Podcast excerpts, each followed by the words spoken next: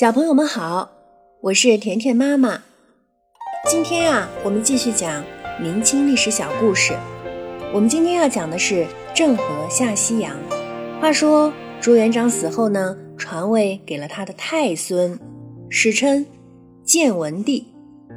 那么朱元璋的其中一个儿子呢，燕王就非常不服气了，于是呢就起兵造反。哎，这一战呢，还定了江山，做了皇帝，成功了。后来历史上称他为明成祖。燕王本来是打着拯救建文帝的旗号起来夺取帝位的，可是建文帝却失踪了。有人说他被大火烧死了，有人说他化妆成和尚逃走了。总之，没见到建文帝的影子。明成祖觉得惴惴不安，他呀就大肆逮捕可疑的人。然而杀了许多人之后，还是没有建文帝的下落。明成祖，也就是燕王，怀疑他逃到了海外去，便又派遣大批人追到海外。不过这一追呀，却追出一位杰出的航海家。也就是我们今天的主人公郑和，明成祖要一位名叫郑和的太监负责建造一批大船，在公元一四零五年正式出发，航向南方的大海。其实目的呢是寻找失踪的建文帝，因为明成祖很不放心啊。这批船只呢是当时世界上最大的舰队。每艘船约有一百四十七米长，六十米宽。你可以想象，一个比足球场还长的大船有多么壮观。而且它不止一艘，而是六十二艘呢。要是当时西方人里面最擅长造船的威尼斯人见到这支舰队，也一定会啧啧称奇的，因为他们只要建造稍大一点的船，一下水。就会破裂呢，说明咱们明朝当时的造船技术还是非常发达的。郑和率领庞大的船队，共计两万七千八百多人，其中有水手、士兵、工匠、医生、翻译人员、官员、生意人等等等等。他们一路拜访各国。一面做生意，一面打探建文帝的下落，沿途受到各国国王、酋长的欢迎。大家惊讶地发现，世上竟有如此强大的国家和舰队，真是让人大开眼界。郑和呀，前后共七次出海，他的胆气十足，率领大伙儿向着日落的方向一直航去。航行的比从前任何一位航海家都要遥远。你听过天方夜谭的故事吗？郑和与他的海员就曾到过红海边的天方，也就是今天的沙特阿拉伯。这支船队一直航行到非洲东岸，才折返回航。咱们中国人呀，最早发明了罗盘、指南针。而且造出了大船，在波浪滔天的大洋中航行，但中国人并不觉得有什么了不起，因为中国人始终把兴趣放在陆地的发展上。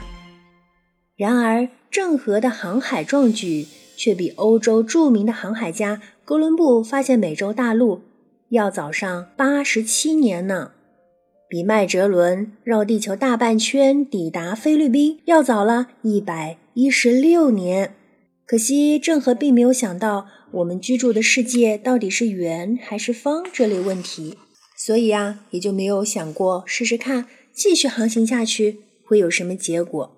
小朋友们想想看，如果他继续航行下去会有什么结果呢？会不会绕了地球一圈又回到了出发的地点呢？当然，他呀也就没有想到。要像后来西方的航海家那样，非得占领什么土地、掠夺一些财宝不可，哪怕那些国家根本就不是他们的对手。说明啊，咱们中国人骨子里真的是爱好和平。真的是非常的善良。郑和只是带着礼物到各处分送，做些交换物品的生意。所以打从那时起，各国的国王们不断派出使臣来中国。有些国王自己也忍不住要来看看。郑和本来不姓郑，而是姓马，小名叫三宝，马三宝。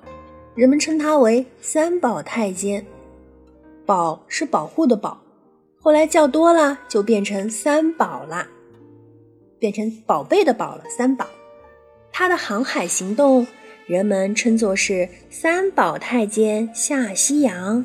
这里的西洋啊，不是指西方的欧洲，而是指中国南海以西的海洋，因为古代中国人常把南海当成是咱们自己的内海。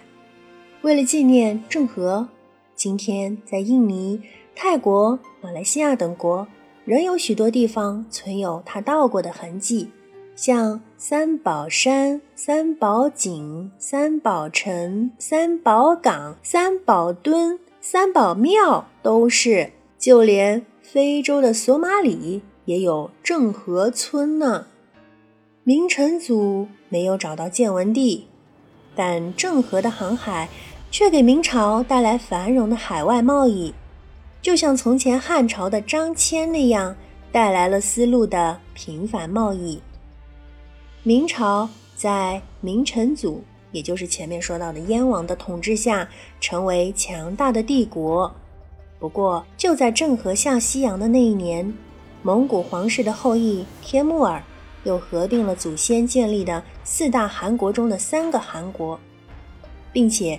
进占印度，准备一鼓作气向明朝帝国进攻，恢复昔日元朝大帝国的光荣。